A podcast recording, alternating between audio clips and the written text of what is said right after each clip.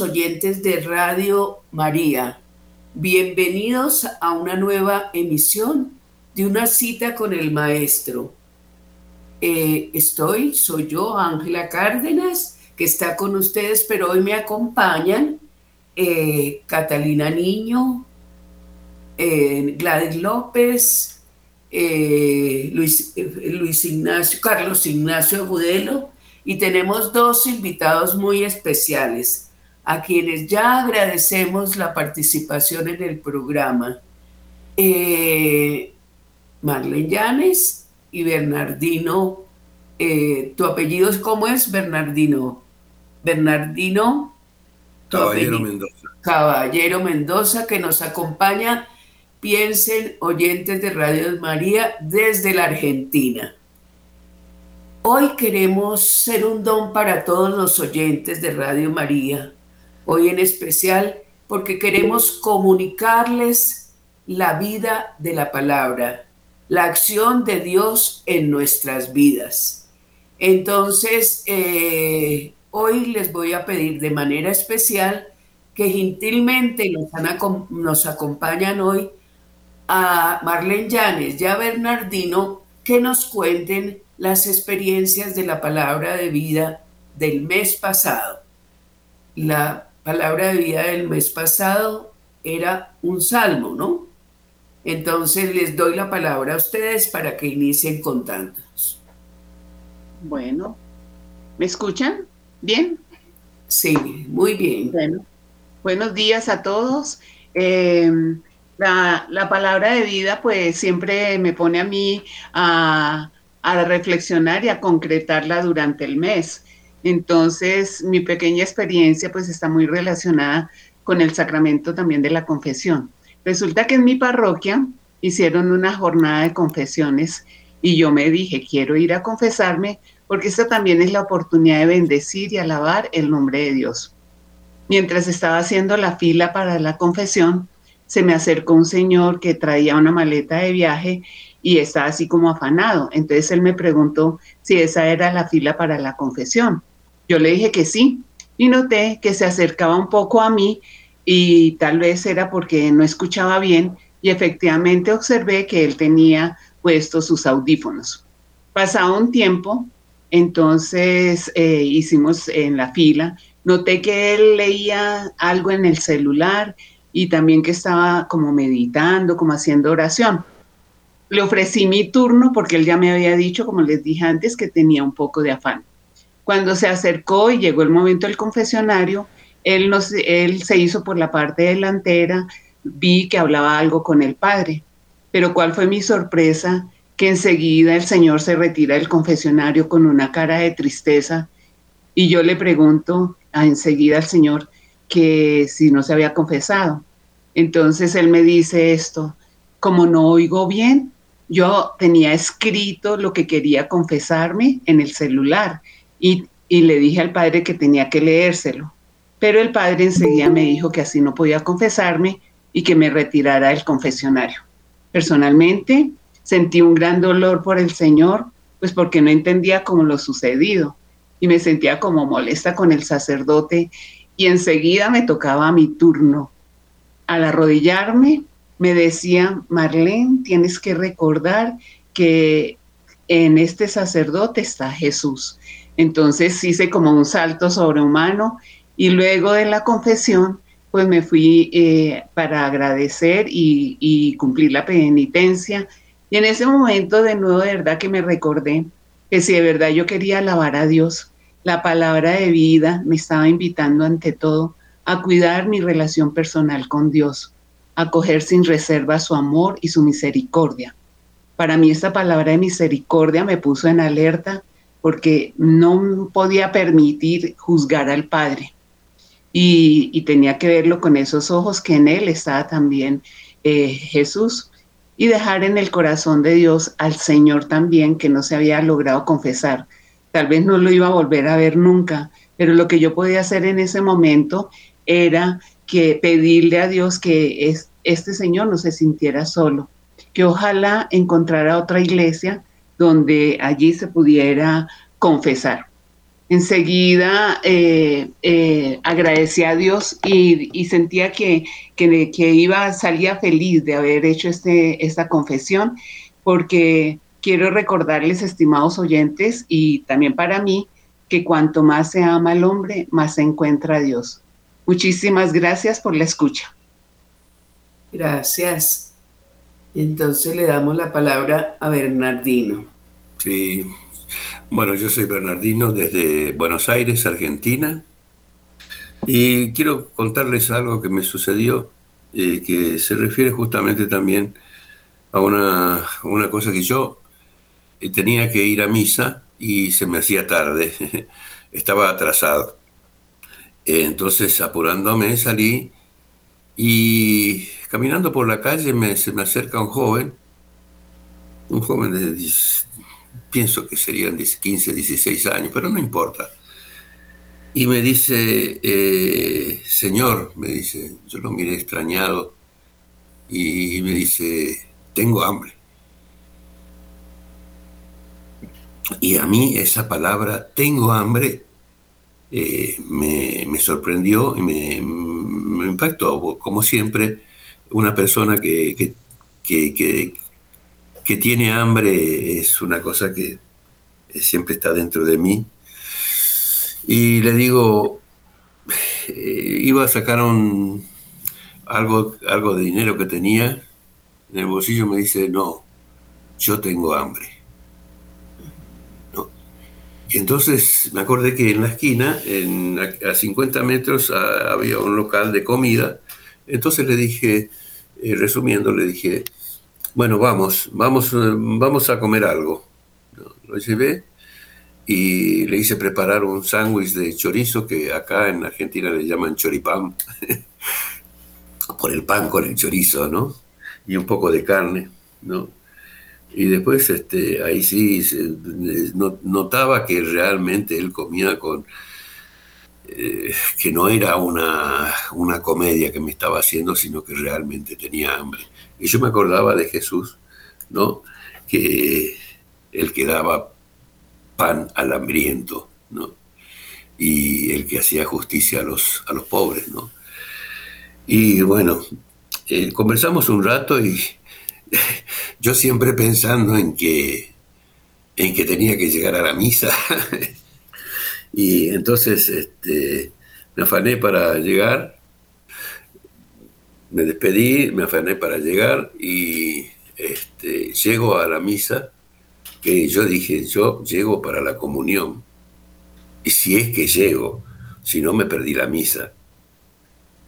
Llego y cuál fue mi sorpresa de que el sacerdote no había llegado porque estaba atrasado, había un trancón en el tránsito y pude escuchar toda la misa. Entonces, me hace acordar un poco que esa frase que se, que se dijo en la palabra de vida, que cuanto más se ama al hombre, más se encuentra a Dios. Y cuanto más se ama a Dios, más se encuentra al hombre. Esa es mi pequeña experiencia. Muchas gracias. Muchas gracias.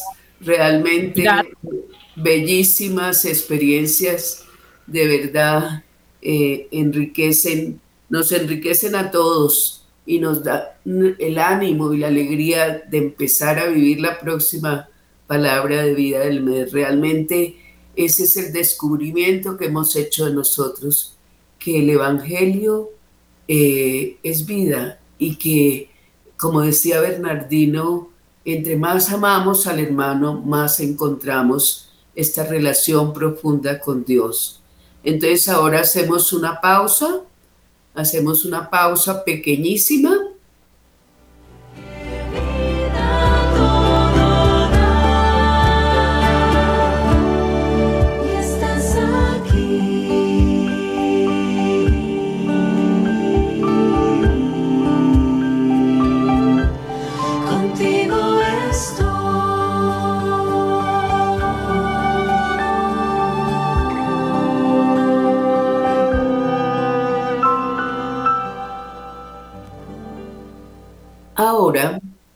vamos a escuchar y a ver la palabra de vida del mes de octubre.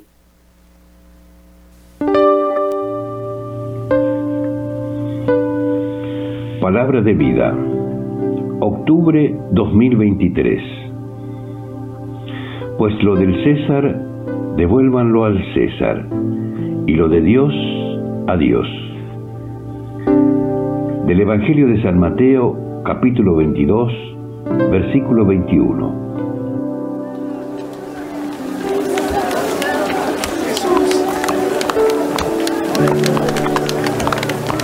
Jesús ha entrado en Jerusalén y es aclamado por el pueblo como Hijo de David. Un título regio que el Evangelio de Mateo atribuye a Cristo, que vino a proclamar el inminente advenimiento del reino de Dios.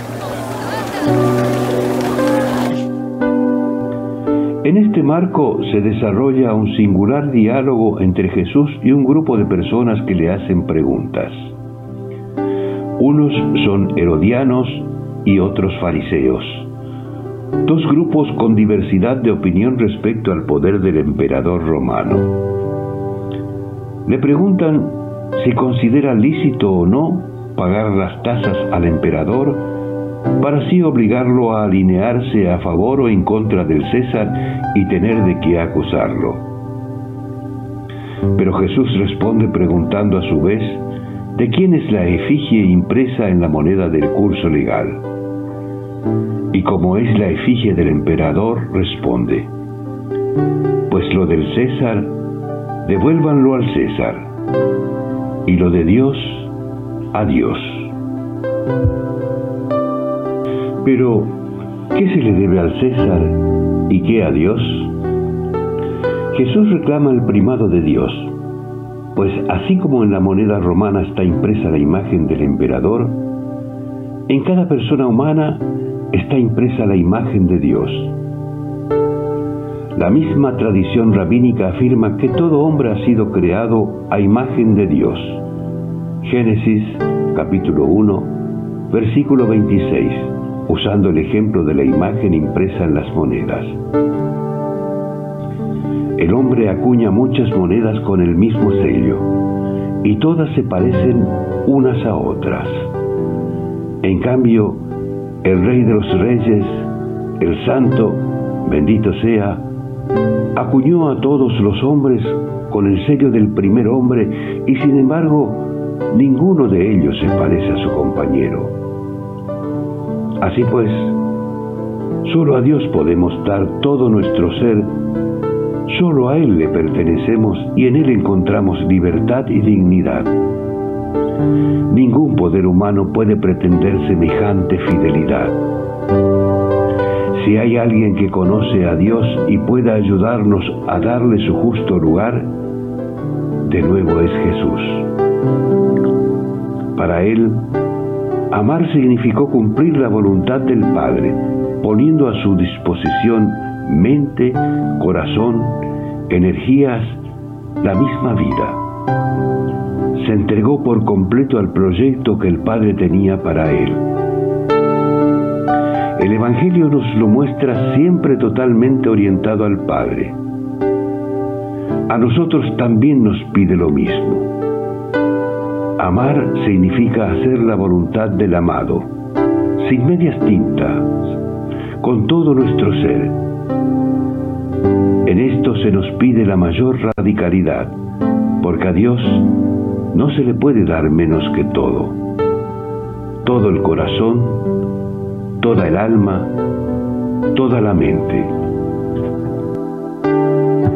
Pues lo del César, devuélvanlo al César, y lo de Dios, a Dios. ¿Cuántas veces nos encontramos ante dilemas, decisiones difíciles que pueden arrastrarnos a la tentación de una salida fácil? También Jesús es puesto a prueba ante dos opciones ideológicas, pero Él lo tiene claro. La prioridad es la venida del reino de Dios con el primado del amor. Dejémonos interpelar por esta palabra nuestro corazón está deslumbrado por la notoriedad, por una carrera fulminante. Admira a las personas de éxito, a los influencers. Quizás atribuimos a las cosas del lugar que le corresponde a Dios. Con su respuesta, Jesús propone un salto de calidad invitándonos a un discernimiento serio y bien fundado en nuestra escala de valores. En lo profundo de nuestra conciencia podemos escuchar una voz, a veces sutil y tal vez dominada por otras voces, pero podemos reconocerla. Es la que nos empuja a buscar sin descanso caminos de fraternidad y la que nos alienta siempre a renovar esta opción, incluso a costa de nadar a contracorriente es un ejercicio fundamental para sentar las bases de un auténtico diálogo con los demás, para encontrar juntos respuestas adecuadas a la complejidad de la vida. Lo cual no significa escabullirse de nuestra responsabilidad personal para con la sociedad, sino más bien ofrecerse para servir de modo desinteresado al bien común pues lo del César, devuélvanlo al César, y lo de Dios, a Dios. Durante la reclusión que lo llevaría a ser ejecutado por su resistencia civil al nazismo, Dietrich Bonhoeffer escribe a su novia, No concibo la fe que huye del mundo, sino la que resiste en el mundo y ama y permanece fiel a la tierra a pesar de todas las tribulaciones que ésta nos procura. Nuestro matrimonio debe ser un sí a la tierra de Dios, debe reforzar en nosotros la valentía de obrar y de crear algo en la tierra. Me temo que los cristianos que se atrevan a estar en la tierra con un solo pie, estarán con un solo pie también en el cielo. Leticia Magri y el equipo de la Palabra de Vida.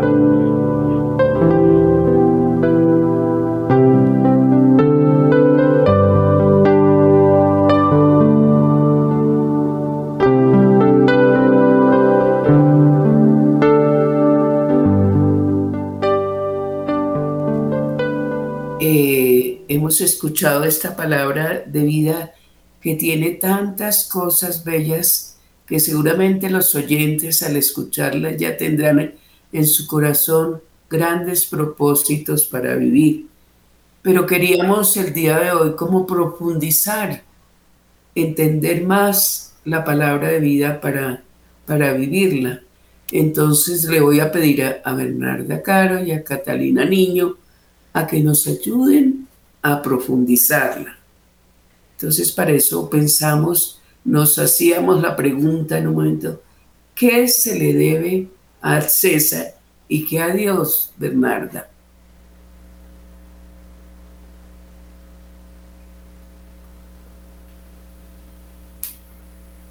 Bernardita, el micrófono. Gracias. Eh, buenos días para todos, muchas gracias. ¿Qué se le debe al César y qué a Dios? Yo vuelvo a retomar las palabras del, del Evangelio. Jesús declara el primado de Dios, pues así como en la moneda romana está impresa la imagen del emperador, en cada persona humana, en cada uno de nosotros, está impresa la imagen de Dios. Este sello lo recibimos y lo reafirmamos en nuestro bautismo. La tradición afirma que todo hombre ha sido creado a imagen de Dios. Démonos cuenta de esto, de la belleza que hay en cada persona. Los hombres acuñan muchas monedas con un mismo sello y todas se parecen unas a otras. En cambio Dios acuñó a todos los hombres con el sello del primer hombre y sin embargo ninguno de ellos se parece a su compañero. Somos únicos. Así entonces solo a Dios podemos dar todo nuestro ser porque solo a Él pertenecemos. ¿Qué propósito nos llevamos?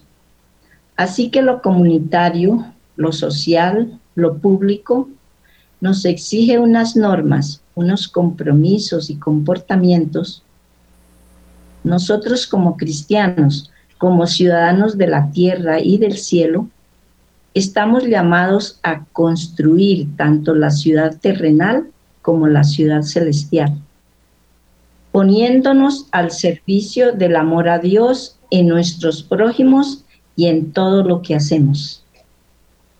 Gracias. Bueno, eh, muy bello, sí. Es este ver ser imagen de Dios, ¿no? En cada uno, como vemos, está la presencia de Jesús en el otro. Y entonces a nosotros, Catalina, se nos pide una mayor radicalidad en el amor. ¿Por qué será que se nos pide una, una mayor radicalidad? Bueno, Angelita, un abrazo para todos. Bueno, para mí la palabra de vida representa, pues, tiene muchos significados, ¿no? Y, lo, y me interpela personalmente. Y yo quiero contestar esta pregunta que tú me haces para que la reflexionemos con los oyentes, con las personas que nos escuchan, con los amigos que hoy nos acompañan. Y es sobre, yo aquí cito, yo quisiera aquí contestar la pregunta citando al Papa Francisco en su nuevo libro, Santos pero no mundanos. Entonces él dice aquí, abro comillas, en nuestras sociedades y en todos los medios de comunicación aparece con frecuencia, casi constantemente, el tema de la corrupción como una de las realidades habituales de la vida. El corrupto ha construido una autoestima basada precisamente en este tipo de actitudes tramposas. Camina por la vida, por los atajos del ventajismo, a precio de su propia dignidad y la de los demás. El corrupto tiene cara de yo no fui, cierro comillas. Entonces aquí lo que se nos pide es que estemos atentos a esta realidad que vemos a diario, ¿cierto? Esa es lo que yo veo en primera persona, que es lo que radica, la verdadera radicalidad es en esto, en, el amar concretamente. Hace unos días precisamente tuve un diálogo con una compañera, ya me pidió un favor, un favor de que pues al principio no lo veía como, pues, como algo de, de pronto no era tan difícil hacerlo, yo tenía que presentar unos papeles, ya tenía que hacer pues una actividad académica, pero ella es funcionaria pública, yo ya no soy funcionaria pública, ella sí. Entonces, como funcionarios públicos, uno no puede pues eh, entregar papeles en, eh, cuando no corresponde. Entonces ella pues me pidió el favor y, y, yo pues lo medité y dije, no, no es, no es, no es realmente el favor que ella me debe pedir, ¿cierto? Porque yo, aunque no soy funcionaria pública, yo no voy a dar esa ponencia académica, ¿sí? Ella pues tampoco estaba haciendo algo malo, pero pues tampoco está bien que uno se preste para presentar papeles, así sea o yo no funcionaria pública. O sea, son actos que que si se le pueden llamar favores, pues algo como un favor, hoy en día estamos acostumbrados a hacer favores, ¿no? Entonces también es como reflexionar qué es un favor y qué es realmente hacer un, un buen acto por el otro, ¿cierto? Entonces por eso, por eso me, interpela la frase del Papa Francisco cuando decimos que y debemos gritar, él dice, ¿no? Pecador sí, corrupto no. Entonces, yo creo que es estar atentos a esto que en el día a día nos puede pasar, ¿cierto? La trampa existe en cualquier momento. Desde la mentira, citando a Pinocho, ¿cierto? A este libro famoso, desde la mentira nos podemos también hacer este examen de conciencia, algo como tan sencillo que uno no lo ve como pues grave, termina siendo grave. Entonces es, es mi reflexión y, yo lo que les puedo compartir de, de la palabra de vida. Ay, mil y mil gracias. Sí, bellísimo tu aporte. Mil gracias. Bueno, y ahora nos vamos a la revista Ciudad Nueva, ¿no? donde trae dos artículos muy importantes eh, y muy actuales. Eh, por eso quiero pedirle a Gladys López eh, que nos comente sobre la editorial que dice Un cambio en la iglesia que todos podemos hacer parte y que para nosotros lo pusimos como el tema del programa porque nos parece de actualidad y que todos como católicos debemos estar eh, de verdad, vivir, rezar y compartir este momento tan importante de la iglesia.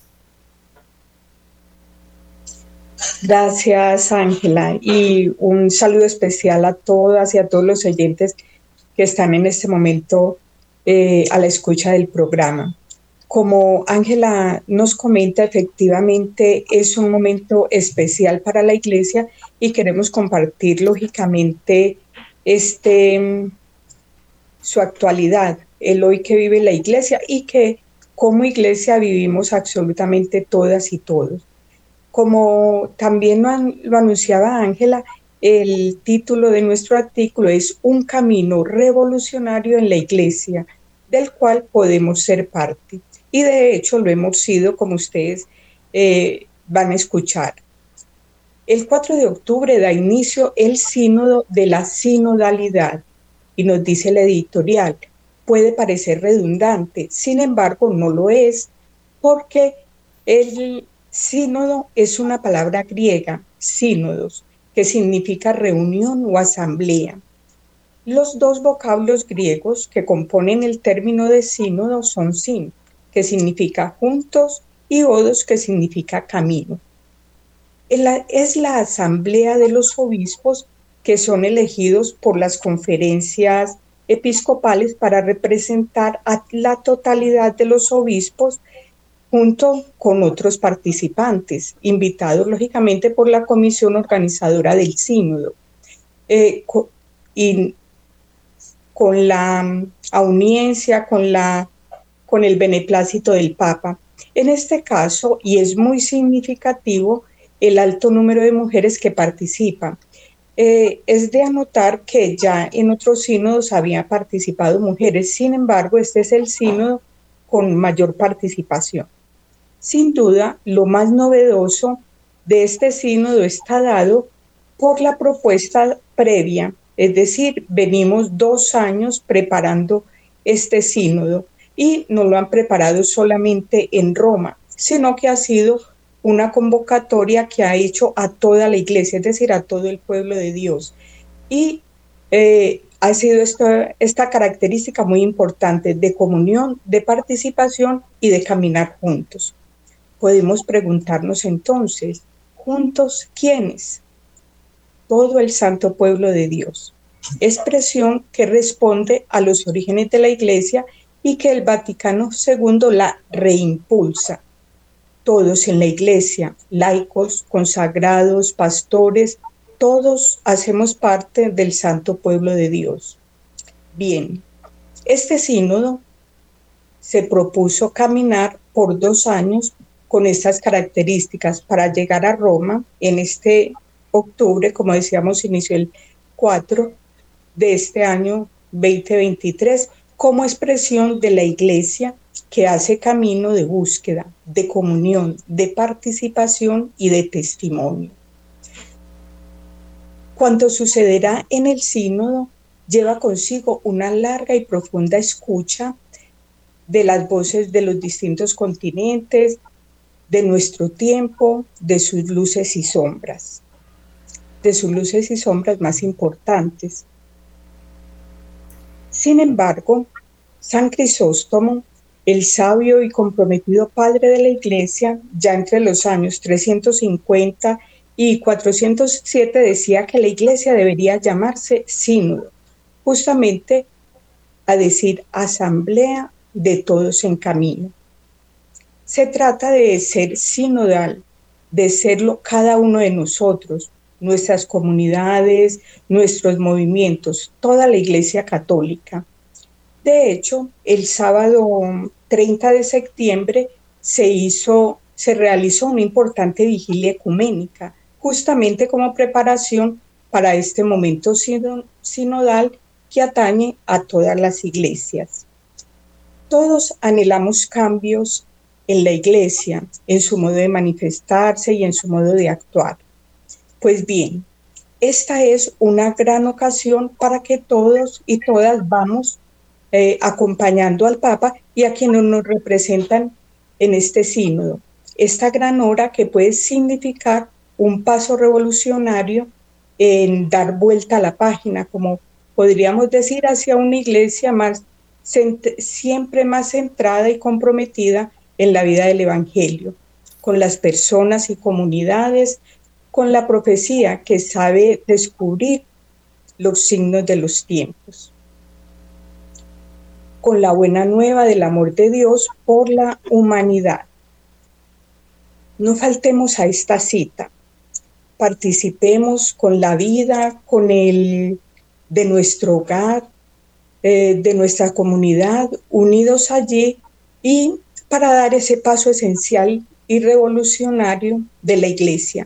Acompañemos también a Margaret Carran, que la, la presidenta del movimiento eh, de los focolares que participa en el sínodo y a los representantes de nuestros países, como decíamos antes, ahí está toda la lista de participantes, los podemos ubicar y lógicamente acompañarlos con nuestra oración. En la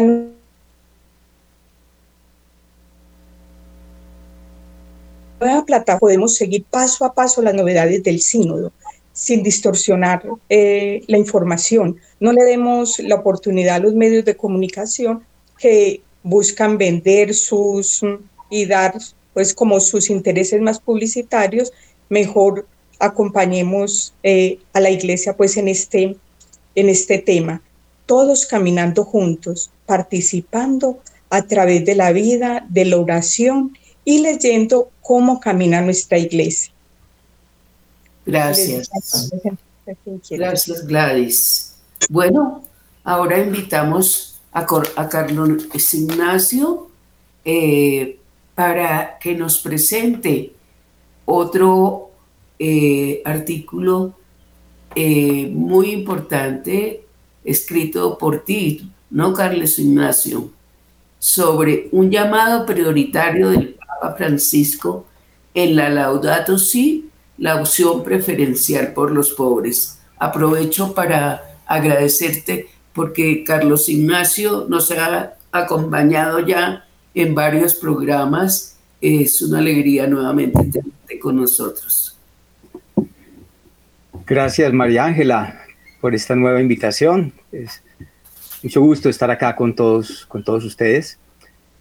Sí, realmente nos unimos también al dolor del Papa eh, por esta realidad que estamos viviendo eh, a nivel mundial. Nos afecta a todos, también nos llega a nosotros. Y antes de hablar del cambio climático, que, que, es el tema del artículo, eh, algo que afecta en gran medida, por no decir lo que más afecta al cambio climático, o las afectaciones que produce, son las, las invasiones, eh, los ataques terroristas, todo lo que es el uso de la violencia genera una gran afectación.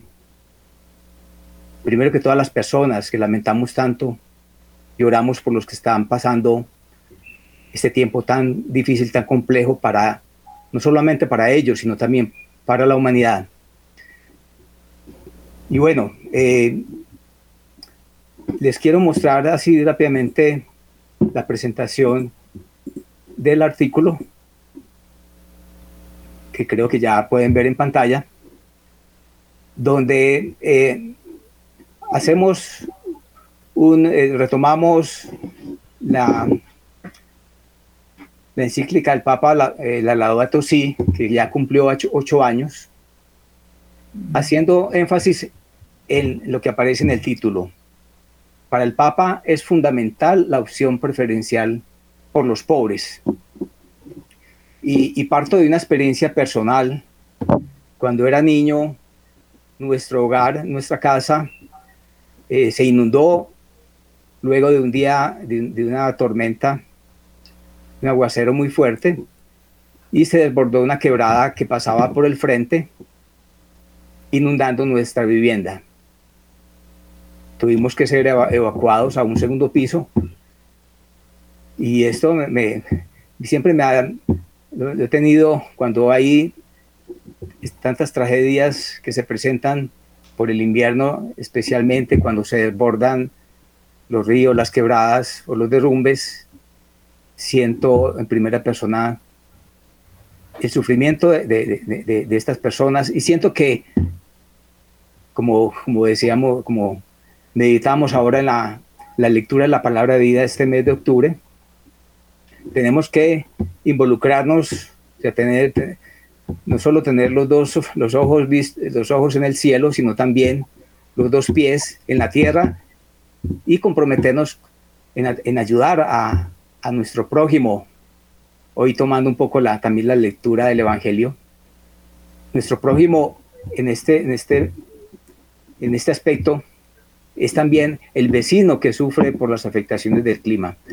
El artículo, eh, entonces, eh, resalto una primera parte eh, tomada del numeral 13 de la Laudato Si, donde el Papa habla de mi llamado, ¿Cuál es el llamado específico que él hace? es como si fuera el resumen de la Laudato Si.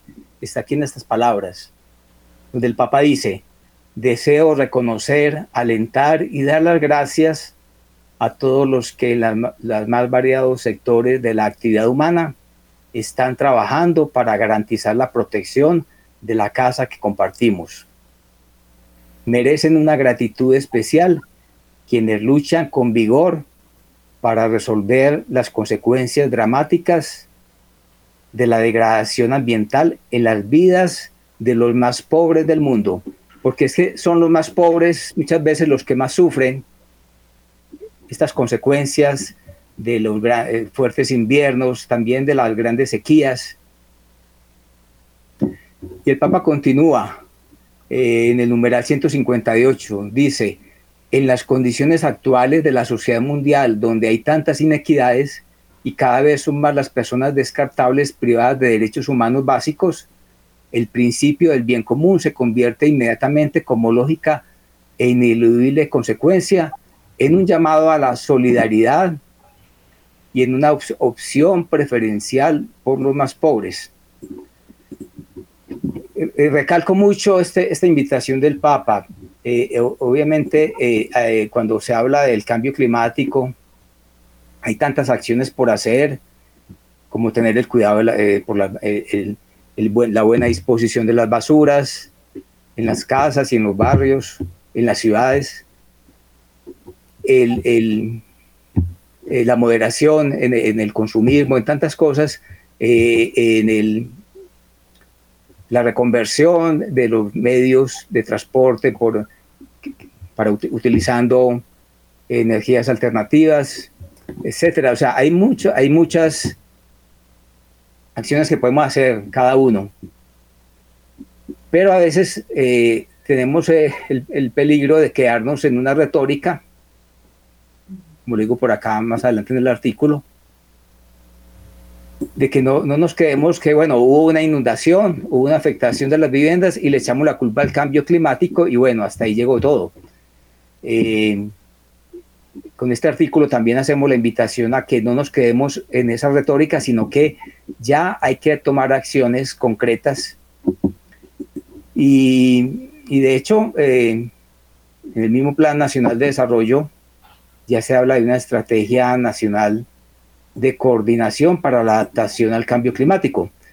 Y ya cada municipio debe tomar acciones concretas y bueno, y también los vecinos y todas las personas que nos sintamos interpelados por, por esto, por, por buscar a quiénes son los vecinos que pueden tener una afectación, cómo ayudarlos, cómo gestionar esas ayudas, pero antes de que sucedan, de una manera muy proactiva. Entonces, ese es el llamado. De hecho, eh, una de las acciones que estamos ya preparando con, con, otras personas es que tenemos en diseño un borrador de, un derecho de petición que podemos elevar en cada, una, en cada uno de nuestros municipios, solicitándole a cada alcaldía de que eh, haga público el el mapa de riesgos de su municipio. Eh, recuerdo en una entrevista, un alcalde de un municipio decía que, hablando de una tragedia que, que, se sucedió en el municipio, decía, sabíamos que tarde, tarde o temprano iba a haber una tragedia, porque habían unas quebradas, unos ríos que pasan cerca del municipio y tarde que temprano iba a pasar algo. Mi pregunta es, si ya se sabía que podía pasar algo, ¿por qué no se tomaron todas las acciones necesarias para evitar que sucediera? Entonces, de esto se trata, que los municipios actualicen prontamente y antes de que lleguen los inviernos más fuertes, actualicen sus mapas de riesgo y no se queden ahí, sino que no se queden esperando atender los desastres, no, sino que proactivamente los atendamos y, mejoremos las condiciones, empezando por los más vulnerables. No podemos quedarnos esperando que lleguen eh, presupuestos de los otros países, sí, ojalá lleguen y seguramente llegarán, pero ya cada municipio tiene que sacar de su presupuesto lo urgente para atender las necesidades de los más vulnerables. Y el artículo termina con esta oración muy bella del Papa Francisco que dice así, Dios de amor, muéstranos nuestro lugar en este mundo como instrumentos de tu cariño por todos los seres de esta tierra, porque ninguno de ellos está olvidado ante ti. Ilumina a los dueños del poder y del dinero para que se guarden del pecado de la indiferencia, amen el bien común, promuevan a los débiles y cuiden este mundo que habitamos. Los pobres y la tierra están clamando. Señor, tómanos a nosotros con tu poder y tu luz para proteger toda vida, para preparar un futuro mejor, para que venga tu reino de justicia, de paz, de amor y de hermosura. Alabado seas. Amén. Muchas gracias, Carlos Ignacio. Qué belleza. A usted. Realmente, me pareció hermosísimo y de verdad te dan ganas como de, de, eh, que muchas personas lo conozcan porque porque realmente sí, nos concientiza todo, como tú decías, en las cosas eh, más pequeñas, en lo que podemos hacer en la cotidianidad, podemos dar nuestra contribución. Verdaderamente que cada uno ha sido un don en este programa para mí. Eh, se los agradezco mucho, de verdad, la participación y también a Radio María, a, Luis Fernando por la producción, por ayudarnos en este programa, a Bernardino que nos donó su tiempo desde tan lejos para, para darnos lo que Dios ha hecho en la vida. Entonces, realmente ha sido maravilloso eh, estar con ustedes y a los oyentes seguramente tendrán cosas para en el corazón, tantos propósitos para vivir.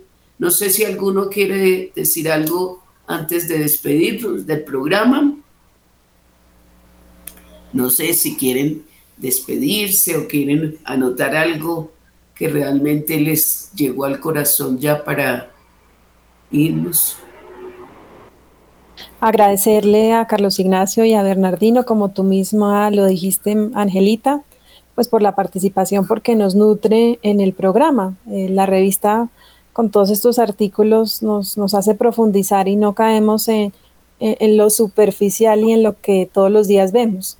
Entonces es una oportunidad que, que hoy estemos dialogando de temas de interés y, y sí, de, de, estar como muy, muy conscientes, es la palabra, la conciencia sobre todo, de cómo vivimos y, y también darle la importancia a, lo que nos mencionó Gladys en el artículo, ¿no? E, e, en, este espacio de, sinodalidad, de estar juntos, de estar preparados, de ir juntos. E, es lo que nos está pidiendo el Papa Francisco y, pues si podemos seguirlo, hay que seguirlo. Era eso, compartir como este espacio que para mí ha sido de mucha riqueza. Hoy, hoy pensaba que la palabra de vida como es este traducir lo que decía también Carlos Ignacio, este traer lo divino a lo humano, ¿cierto? O sea, como, como se, todo se puede sacralizar, como todo lo podemos eh, llevar a Dios, cada cosa de la vida. Bueno, entonces, mil y mil gracias y nos veremos en 15 días eh, y a los oyentes eh, muy complacidos de estar con ustedes nuevamente. Muchas gracias, Angelita y equipo, por esta invitación y vivimos por toda la realidad del sínodo. Muchas gracias. Ok, gracias. gracias. Chao. Muchas gracias.